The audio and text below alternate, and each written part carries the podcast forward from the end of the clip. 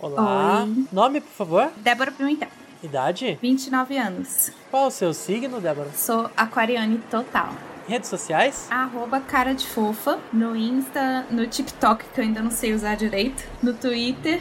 Cara de fofa nas redes sociais. Perfeito. Pode confirmar pra mim a sua origem? Eu sou de Brasília. Ok. E qual o destino da sua reserva? Eu quero ir pra internet em 2004.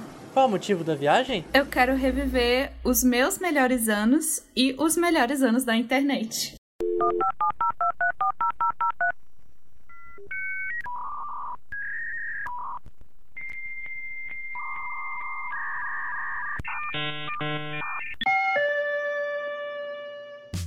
Senhoras e senhores passageiros, sejam bem-vindos ao De Férias no Passado. Lembramos que esse é um podcast de turismo que usa da história para imaginar como seria passar uma semana em épocas anteriores à nossa. Meu nome é Renato Navas, hoje serei o seu guia temporal e desejo a todos uma ótima viagem.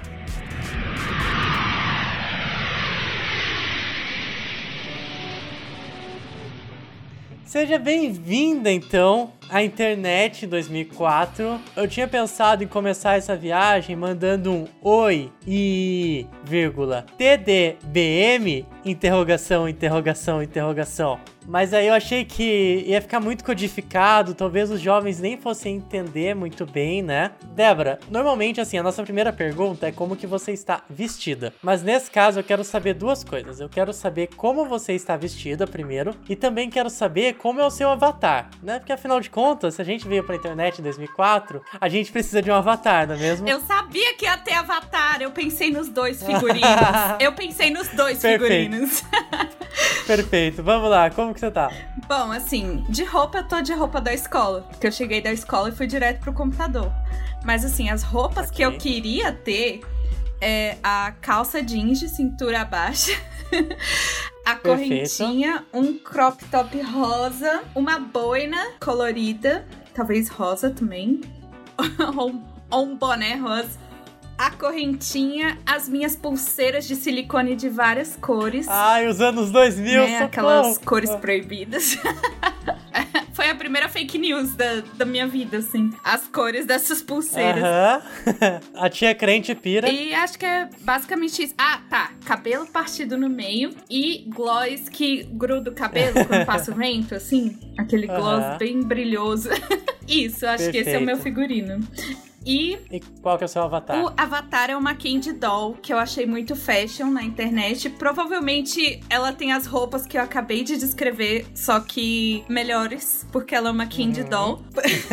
Mas é, o meu avatar com certeza seria uma Candy Doll. Também de boina, também de gloss, também de cabelo partido no meio. Show. É, no meu caso, assim, ó, primeiramente, Deus me livre lembrar como que eu era em 2004. Inclusive, eu nem tava aqui em 2004, entendeu?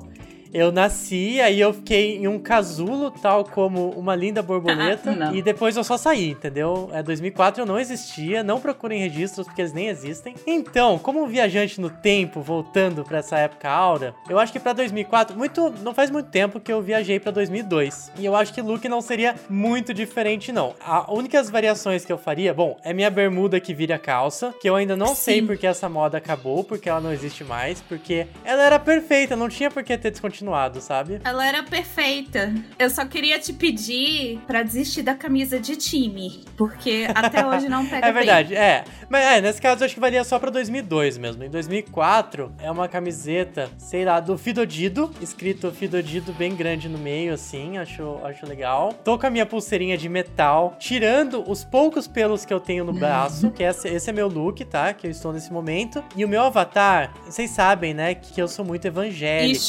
Chuteira, não era chuteira? Eu acho que era um. Não, nossa, não, nem voltando no tempo eu usaria chuteira. Eu acho sempre achei chuteira feio.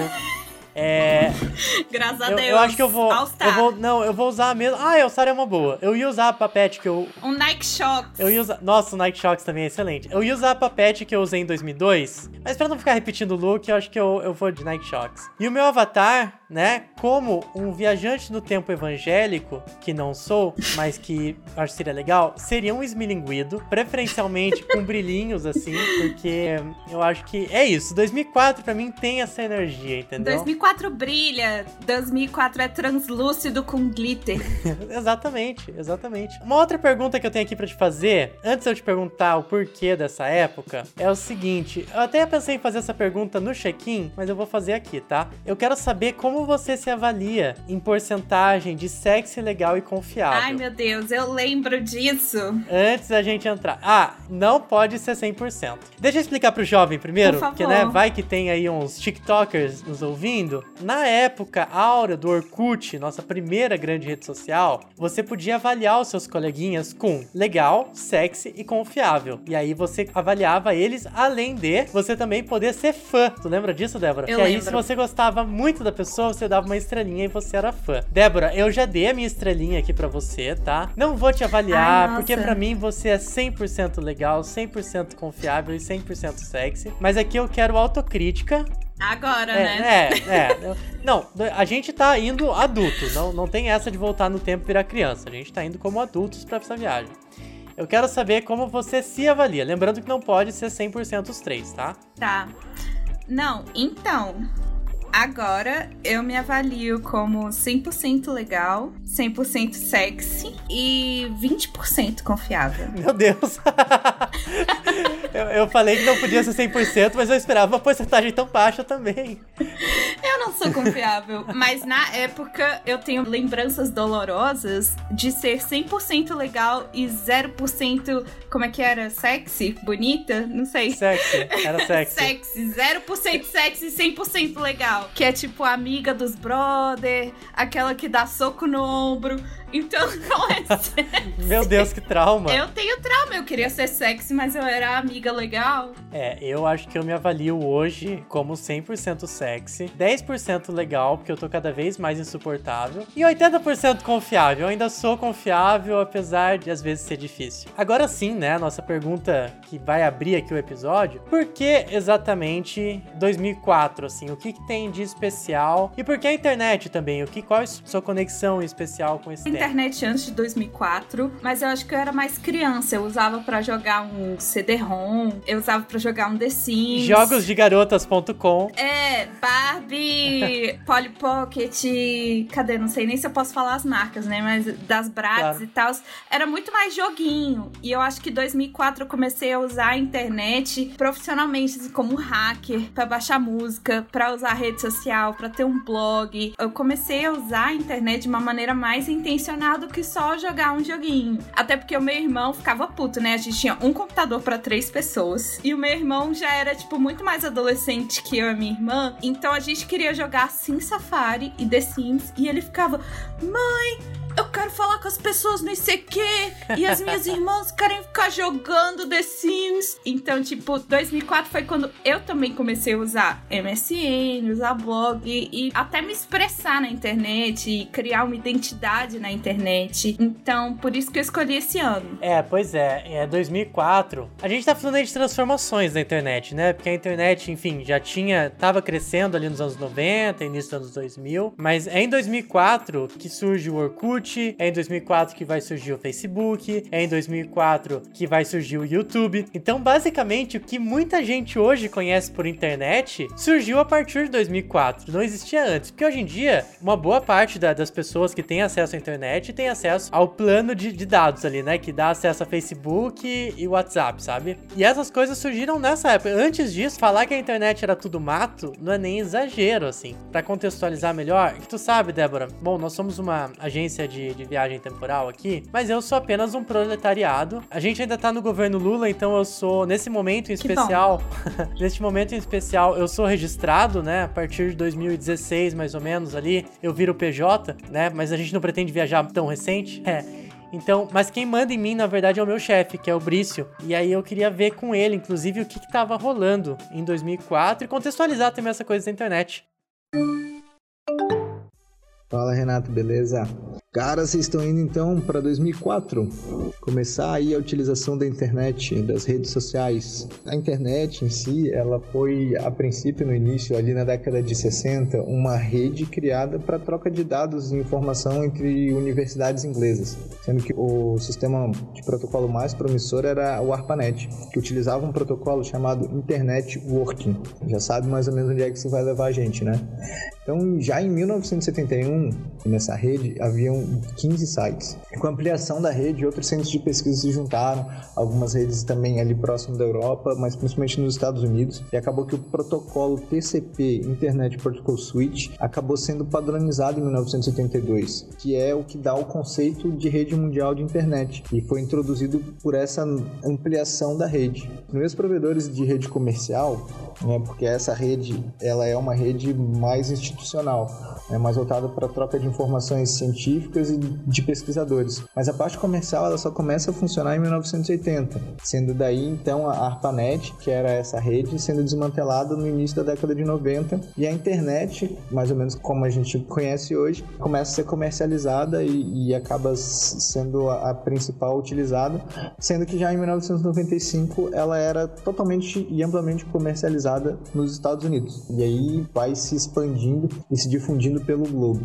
Sendo que em 2004 tem o surgimento das redes sociais, que é um outro grande marco também. Nas redes sociais a gente começa a modificar a forma como a gente se relaciona com o outro. Isso é muito importante da gente pensar, porque até então, para você se comunicar com uma pessoa que estivesse muito distante, você tinha que enviar uma carta ou então telefonar. Se eu quero falar com uma pessoa que está na minha cidade, que eu tinha que telefonar. O que hoje, né, é, é um terror você ligar para alguém e, tipo, meu Deus do céu, estão me ligando. Mas é isso aí, Renato. Eu espero que vocês aproveitem a, a viagem, mandem muitos scraps, é, descubram o máximo possível de comunidades, explorem todas as comunidades do Orkut, entrem no MySpace, que o MySpace era muito legal, e fica lá cutucando a pessoa na MSN, cara, vibrando a tela dela, que é pra ela sofrer mesmo, tá? Valeu, cara, boa viagem.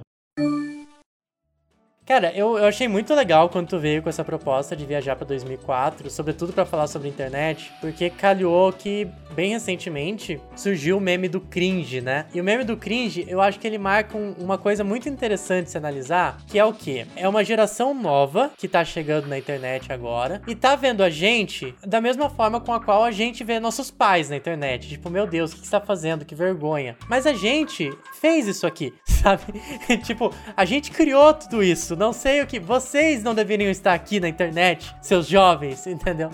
E, e, eu acho muito louco, assim, a gente pensar nesse embate, porque é a primeira vez na história que isso acontece. Porque a gente tava falando até então, tipo assim, é, nativos digitais e pessoas que não são nativos digitais. Mas a gente entrou na internet muito cedo. Então, assim, a gente não é nativo digital, mas a gente é naturalizado já. A gente já tem o passaporte da internet ali, entendeu?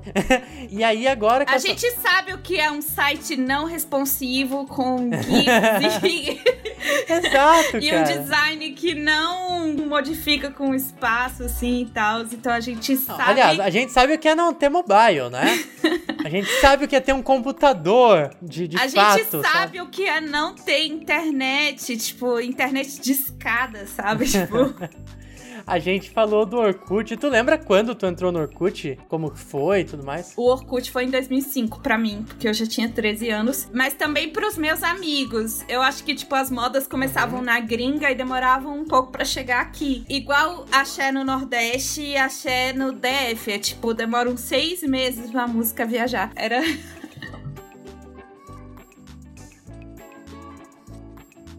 O Orkut, inclusive, enquanto eu tava fazendo a pesquisa, eu descobri uma coisa que eu achei curiosa. Que, bom, o Orkut foi criado nos Estados Unidos, né, inicialmente, e rapidamente se popularizou muito aqui no Brasil. De forma que, enfim, logo a gente lotou a rede social e na época começaram a explodir comunidades que eram o equivalente a páginas, talvez, né, do, do Facebook no Orkut, do tipo, por que tem tanto brasileiro aqui? É, tipo, dos gringos, sabe? E tanto é que nos Estados Unidos, a, o Orkut começou a ter rejeição porque tinha muito brasileiro.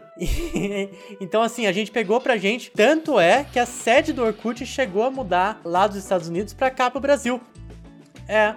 né, a história do Orkut, ela acaba, o fim triste do, do Orkut vem, porque, enfim, o Facebook começa a crescer aqui também, mas nesse momento que o Facebook começa a crescer aqui, o diferencial dele era, tinha gente do mundo inteiro nele. O Orkut era uma rede social praticamente ah, brasileira. Me diz, o Facebook virou brasileiro também, o brasileiro invade Não, as redes a, sociais A, a gente como invade ninguém. como ninguém, exatamente. Tá aí o Instagram Aguarde, do... TikTok, TikTok.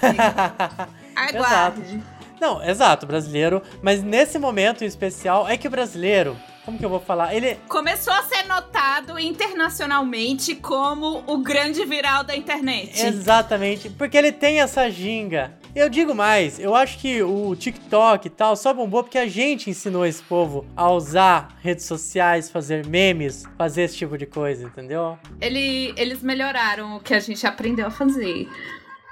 Bom, dando sequência então, a gente ainda tá numa época que a internet é uma coisa e a vida real é outra, né? Então eu tenho que às vezes fazer duas perguntas. Então eu quero saber assim, ó. Eu quero primeiro que você descreva o ambiente que você tá acessando, como que é aí o quartinho que a gente conseguiu do Airbnb em 2004 para você. E eu quero que você me fale aí do ambiente cibernético, como que ele é também. Bom, eu vou começar pedindo desculpas por ser muito descritiva, mas eu tenho memórias vívidas de cada um desse momento, então eu vou falar de sensações. Exato. É bom porque o nosso viajante, ele viaja muito na clandestinidade, então ele não vê o que a gente tá vendo aqui. Não, se ele quer a experiência completa, é tipo, não, eu quero ver além do turista. eu quero viver como se eu estivesse lá com os moradores. Então eu vou falar para você como eram os moradores de 2004. Eu cheguei da escola com uniforme, minha mãe mandou tomar banho, eu não tomei, eu fui direto pro computador. Eu liguei a CPU com o dedão do pé. eu tinha uma escrivaninha que eu acho que todo brasileiro teve essa escrivaninha de computador, que era o espaço do monitor, o espaço da CPU, um espaço para guardar CD, o espaço do mouse e aquela gaveta retrátil do teclado que você puxava para fora. Ela é Mogno ou Marfim?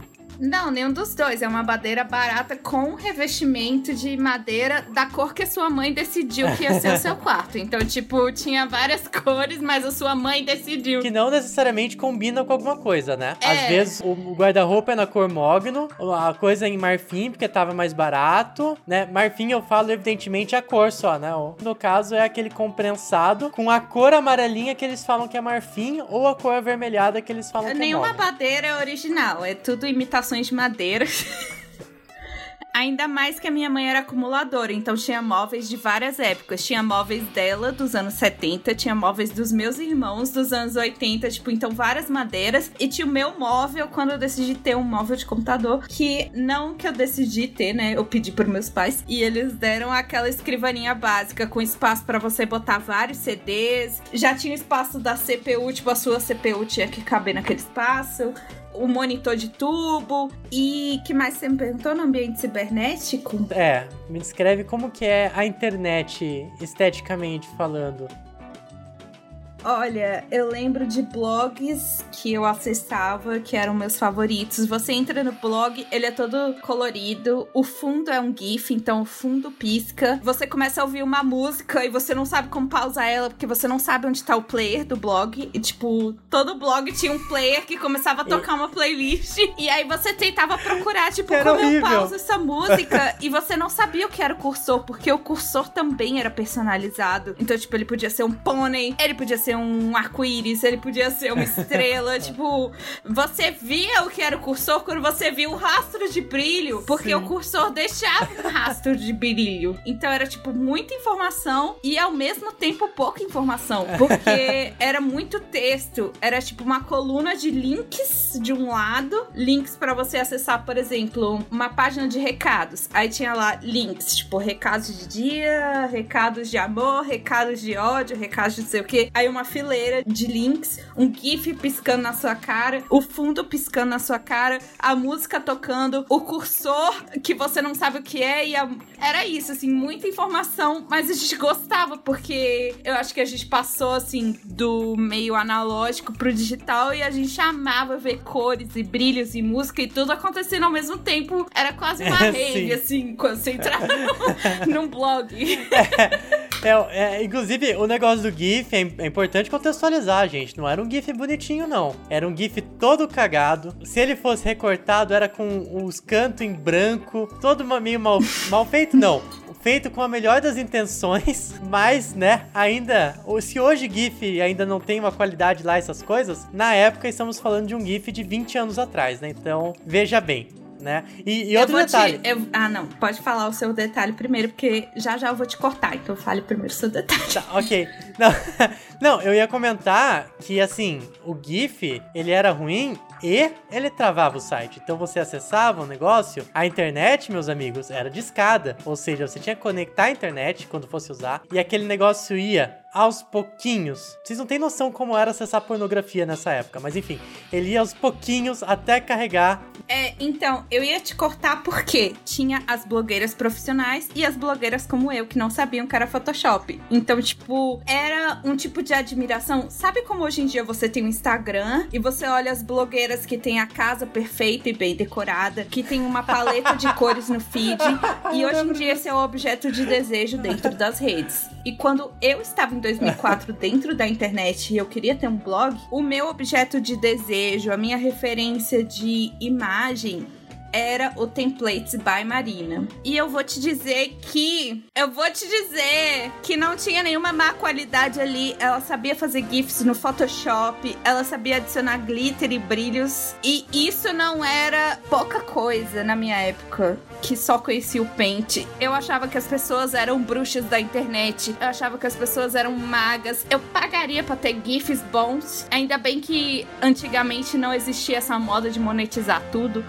Porque eu achava que qualquer pessoa que fazia um GIF animado com glitter sem os pixels borrado, eu achava que era um mago da internet. Então, Templates by Marina, pra mim, seria a conta mais seguida do Instagram hoje em dia. Tipo, aquele perfil must que todas as jovens querem ser, era o Templates by Marina. Então, você falou, os GIFs eram mal feitos. Não, a Marina fazia GIFs bem feitos. E eu espero que ela esteja se dando bem nas redes sociais de hoje em dia. Eu não sei como ela está. Mas, enfim enfim, estou defendendo os GIFs de qualidade porque eles piscavam, eles brilhavam, eles tinham letras de música e as pessoas conseguiam mudar as cores das roupas e das personagens e eu não sabia fazer nada porque eu só tinha um pente. Então, fica aí a minha defesa.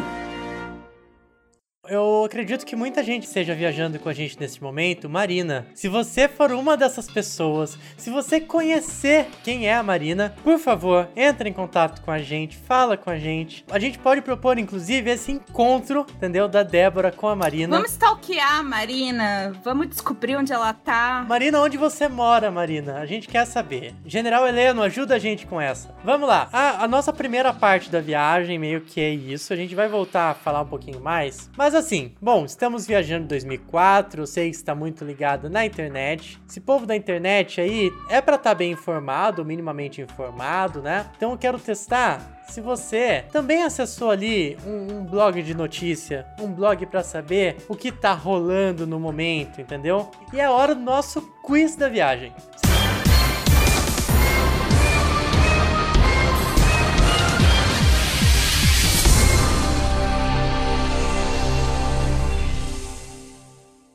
Eu estudei pra esse momento. Eu duvido. Eu era nerd em 2004 é. e eu gosto de acreditar que ainda sou nerd agora, mas não tenho certeza. Olha só, viajantes que viajarem conosco no futuro, não estudem, porque não adianta, entendeu? Eu vou em perguntas que eu sei que a pessoa não tem como ela ter estudado, entendeu? Gente, eu, eu me formei em federal, eu, o que significa que eu fiz muitos vestibulares. Eu odeio errar. é, bom, hoje vai acontecer. Eu fiz muitos vestibulares, eu sei fazer perguntas difíceis, entendeu? Vamos então à nossa pergunta número 1. Um. Em 2009, olha aí, vamos até um pouquinho mais recente, mas o que aconteceu? Uma das comunidades mais famosas do Orkut, Eu Odeio Acordar Cedo, foi vendida, que era uma coisa inédita na época, né? Você vendeu uma página, uma comunidade, aliás, no, no Orkut. Eu quero saber quantos membros em média essa comunidade tinha quando ela foi vendida. Alternativa A, 1 milhão e meio. Alternativa B, 3 milhões. Alternativa C, 6 milhões. Ou alternativa D, 8 milhões de membros. Cara, eu chutaria. Você estudou pra essa, Débora? Não, eu não lembrava das. Eu lembrava da comunidade, eu não lembrava dos memes, mas eu chutaria um milhão e meio, porque era um número bombante naquela época. Você está certa disso? Eu vou ter que confiar em mim mesma. Errado! Fique sabendo que em 2009 a comunidade Eu Odeio Acordar Cedo contava com 6 milhões Caralho, de membros. Isso é Exato. muito pra hoje em dia. Tipo, eu acompanhei o BBB esse ano e eles tinham menos seguidores do Exato. que 6 milhões. E, Tipo, e assim, e é legal que essa comunidade, eu não sei, não, a matéria que eu encontrei não falava sobre. Olha, só pra contextualizar, era a foto do Garfield de pijama com uma caneca de Exa- café, tá? exatamente. Por favor.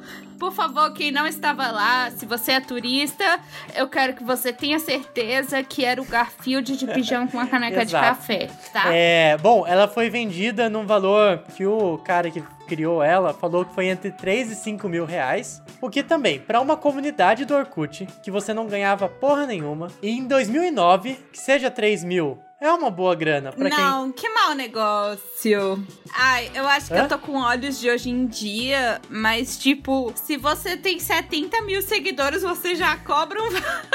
Mas aí que tá, essa época a gente fazia o que fazia na internet por amor. As coisas não eram monetizadas. Aí alguém chega e te oferece 3 mil reais, pô, super valendo, entendeu? O que, que você vai perder exatamente? Cara, 6 milhões de seguidores. O que, que as pessoas não pagariam hoje em dia? Vamos erguer as taças. Exato. Mas enfim, vamos pra nossa pergunta de número 2.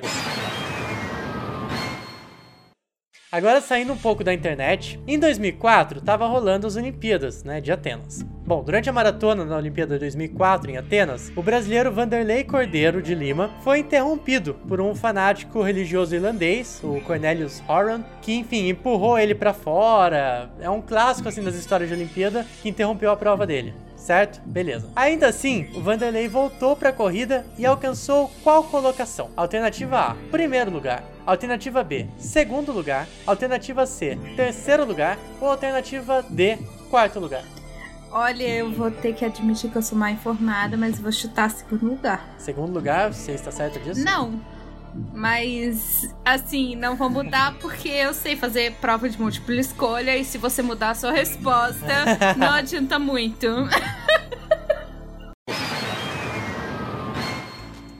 É, Débora, você falou que não gostava de errar, não sei como dizer, é, mas você errou. Assim, Eu errei de novo, então eu não estou É. satisfeito.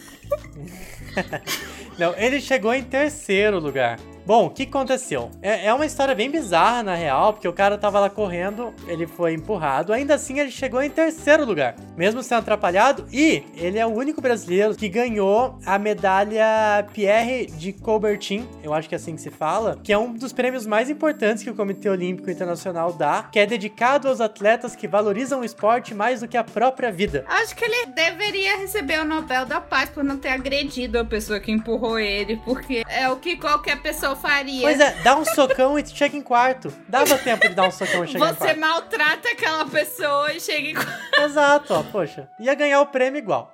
Bom, vamos para nossa pergunta de número 3.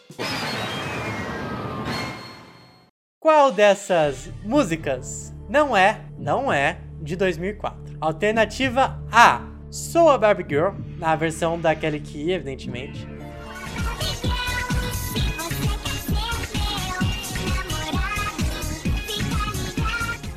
Alternativa B. Festa no AP, do Latino.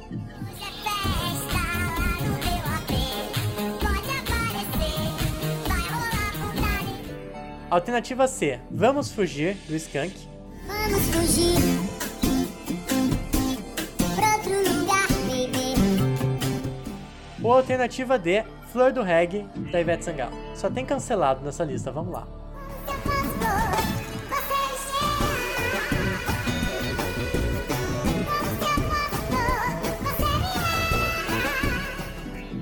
Caraca, eu tava super preparada pra um 2004 gringo, então eu vou.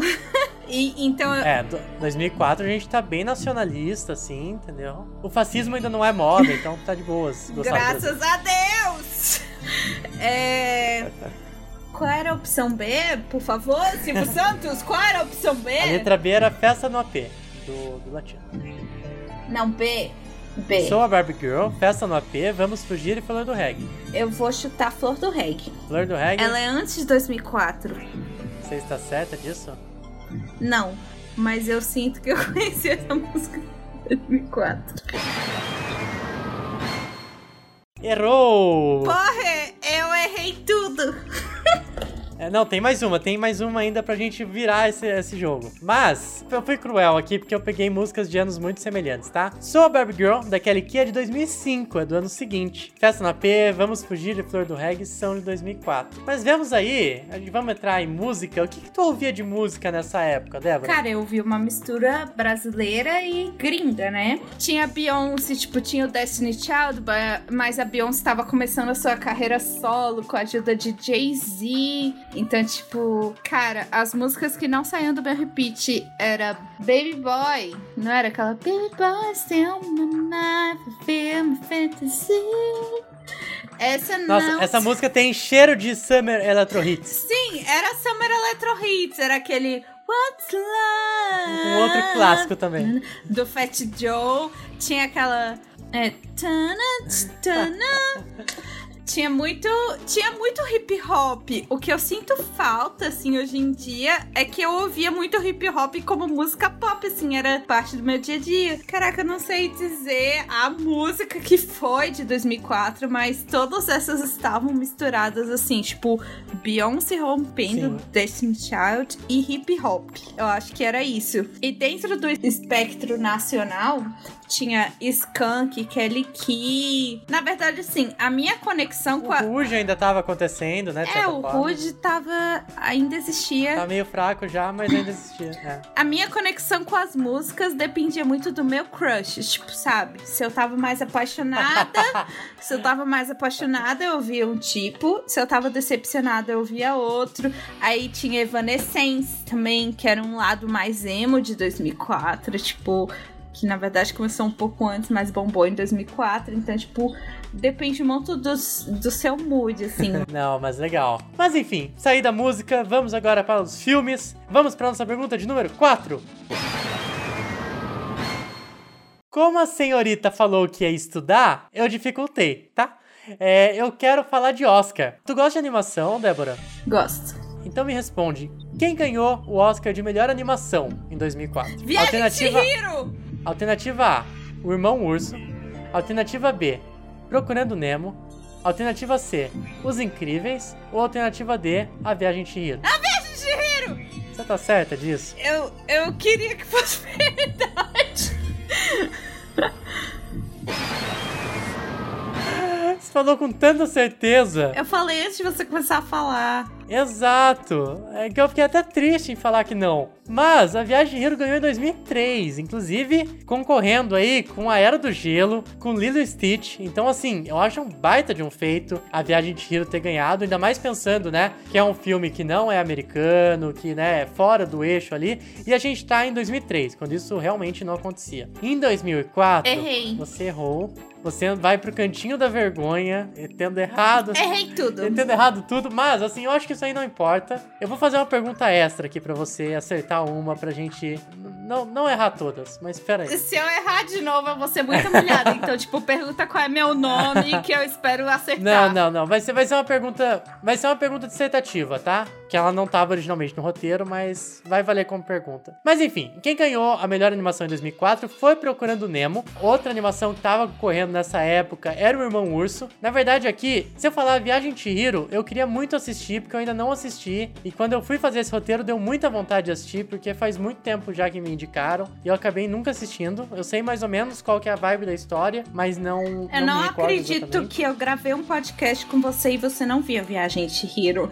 Eu queria ter, Perdão, eu queria eu ter até- sabido disso antes. Não, até esse episódio ir ao ar, eu já vou ter assistido, relaxa. Eu espero. Mas é isso, né? Então, Irmão Urso indicado em 2004, Os Incríveis foi o ganhador em 2005, muito merecido, e A Viagem de Hiro foi a ganhadora em 2003. Estamos já terminando nossa viagem, já vamos voltar para esse maravilhoso ano de 2021, e eu quero que você me diga o que, que você vai levar de souvenir, né? Uma lembrancinha ali de 2004. Pra 2021? O que, que você pretende levar? Bom, como eu vivi em 2004, eu ainda tenho alguns itens de 2004, mas eu acho que se eu pudesse trazer eu traria um Discman com um CD dentro. Não que a gente não possa adquirir CDs hoje em dia, mas eu acho que trazer um com funcionamento Qual CD? real. Eu traria. Não é exatamente um CD de 2004, mas era um CD que eu ouvi até 2004, que é o da Avril Lavigne.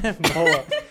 Que, que a vantagem é que ela é uma pessoa que não mudou nada, né, de lá pra cá. Ela continuou com o mesmo rosto, então a gente pode fingir que ela É. foi congelada no tempo. Mas é, eu acho que o CD que eu mais ouvi no meu Discman era da Avril. Talvez em segundo lugar o da Rouge, que era aquele CD rosa cheio de glitter. Mas assim, o que mais me fez pensar nos meus crushes, que fez. que me fez chorar, assim, foi Avril Lavigne. E eu traria o Discman com esse CD dentro, esteja arranhado ou não. Eu ia querer Legal. ter isso de memória. E uma outra pergunta que é muito frequente quando a gente vai viajar pra algum lugar novo é a gente olhar e ver se a gente moraria naquele lugar, se a gente se adaptaria. Se você pudesse voltar agora com a sua idade e tudo mais pra 2004, você ficaria por lá? Moraria em 2004? Sim.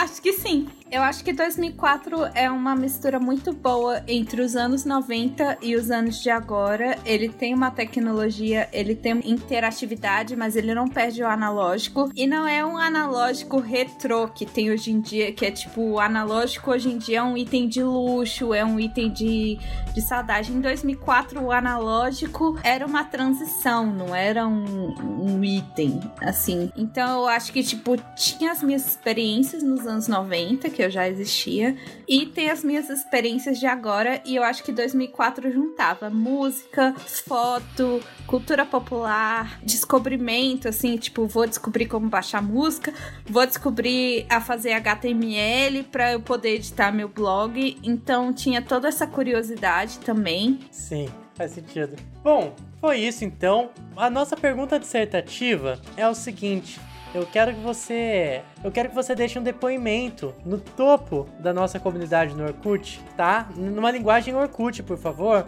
sobre a sua participação nessa viagem. Essa é a nossa pergunta extra bônus em forma dissertativa, mas enfim, deixe um depoimento para essa viagem da mesma forma que você deixaria no Orkut. Ok.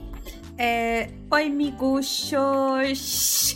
É, eu queria que vocês experimentassem um pouco da minha vida, mas eu não quero que vocês deixem de ser vocês mesmos, porque é muito importante você ser você mesmo. Então venham experimentar meu mundo com o seu olhar e eu espero que você goste muito desse universo aqui, que é a internet em 2004, mas não se perca de quem você é também. Não, perfeito, perfeito. Valeu aí um ponto, ok? Não, não zerou no, no, no quiz. Valeu por um ponto, muito bom. Não, eu zerei, porque eu errei todas. É, mas então, a- tipo, isso é um zero, um full zero. Mas- full zero. Mas teve essa, essa pergunta dissertativa extra que, que valeu. Pergunta dissertativa vale até mais ponto, a gente vai considerar um só. Débora, muito obrigado por ter viajado com a gente. Tem alguma consideração final, agora falando sério? Algum recadinho, alguma coisa que você gostaria de falar aí sobre como foi sua viagem? Enfim, considerações finais. É, eu gostei muito que eu voltei no meu próprio passado, mas eu gostei muito que eu voltei num passado histórico que é o passado da internet, que tipo, hoje em dia a internet ela começa a ter um passado, um presente e um futuro. E na nossa época a internet era só o futuro. Hoje em dia eu acho que a gente pode dizer que a gente é o passado da internet. Então esse de férias no passado foi especial pra mim, porque a gente tá no início de algo novo e que ainda tem muitas transformações a correr.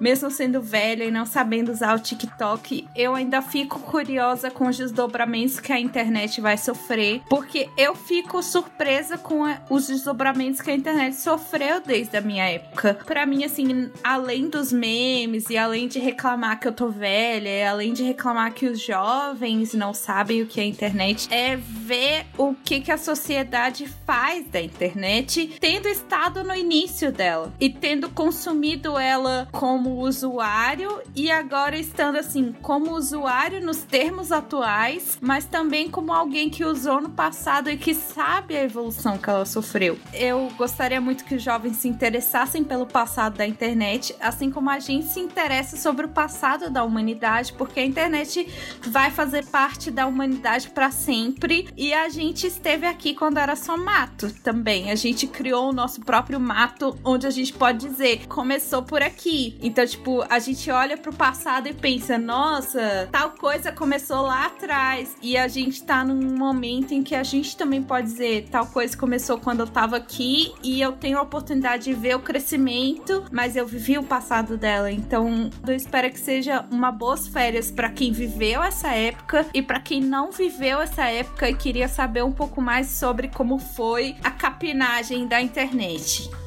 Sim. Nossa, né, 2004, algumas pessoas falam, ah, mas esse é um podcast de história, de, né, 2004 é, é, ontem. Só que a internet, ela é tão rápida, né, e, e a partir daí, a partir das redes sociais, a transformação social que ela trouxe na nossa vida, ela é comparável a grandes transformações sociais que demoraram séculos no passado, sabe? A gente tem uma aceleração cada vez maior, não só por conta da internet, mas, né, eu até brinco que quando a gente vai falar de renascimento, são 400 anos de renascimento. Quando a gente vai falar de anos 80, são 10 anos de anos 80. Quando a gente vai falar de anos 2000, é de ano em ano. Cada ano é uma realidade completamente diferente que vai se transformando, que vai, sabe, transformações tecnológicas sociais das mais diversas, assim. Tem uma discussão de que ah, é muito chato viver momento histórico, porque né, estamos vivendo uma pandemia, mas a gente que viveu esse outro momento histórico, tá vivendo esse momento histórico, que é a internet, se consolidando ainda, a gente ainda tá discutindo, como você falou, né, quando a gente chegou era tudo mato, a gente ainda tá discutindo muita coisa. Crimes cibernéticos é uma coisa muito recente. Tá, a gente tá dando dados pra internet. O que a gente faz com esses dados? Como que eles podem ser usados contra nós no futuro? O que a gente pode fazer a respeito disso? É uma discussão que tá rolando agora. Além dessa parte, né, do que, que vai ser o consumo de, de mídia, de conteúdo do futuro e tudo mais. Mas eu, a internet ainda tá se assentando, então a gente tá vivendo esse momento, né? Então isso eu acho muito gratificante e é muito legal sempre falar sobre isso, né?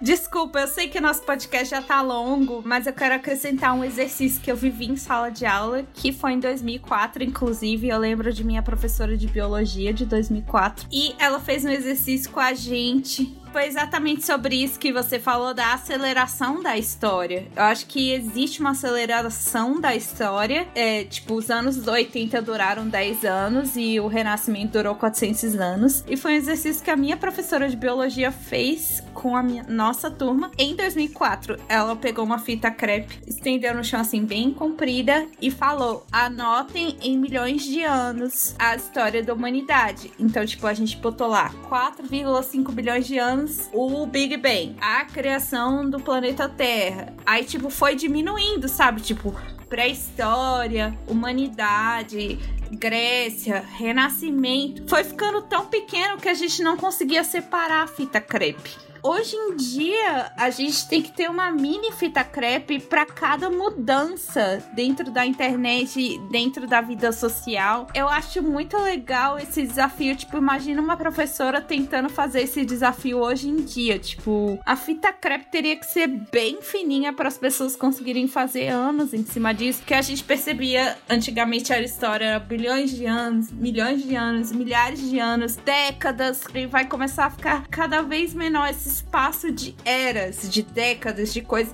Por exemplo, o Instagram tá prestes a ser extinto e ele é bem mais novo que o Orkut. O Orkut durou muito mais que o Instagram como rede social e o Instagram tá agora querendo se transformar em outra. Então, será que não vai surgir um contrapartido, um contramovimento dessa velocidade, assim, que eu acho que já existe também, que é o movimento contra a velocidade, mas que ele é mais fraco do que o movimento normal, que é tipo cada vez menores as eras. Tipo, será que vai ter uma era que é um ano? Você tem seis meses de uma era e seis meses da outra.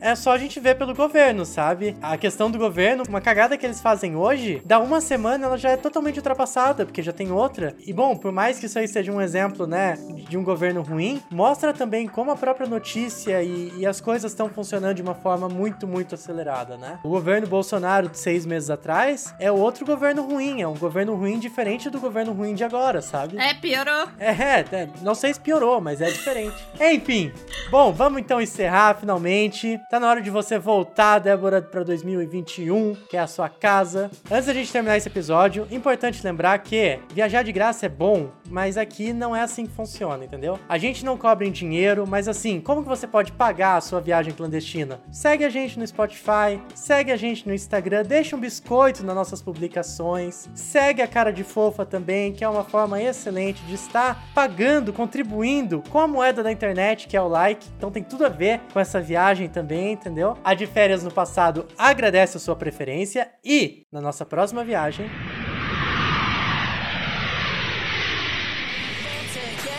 Vou ter da pinta de gay, porque se você já é gay, não tem problema da pinta de gay.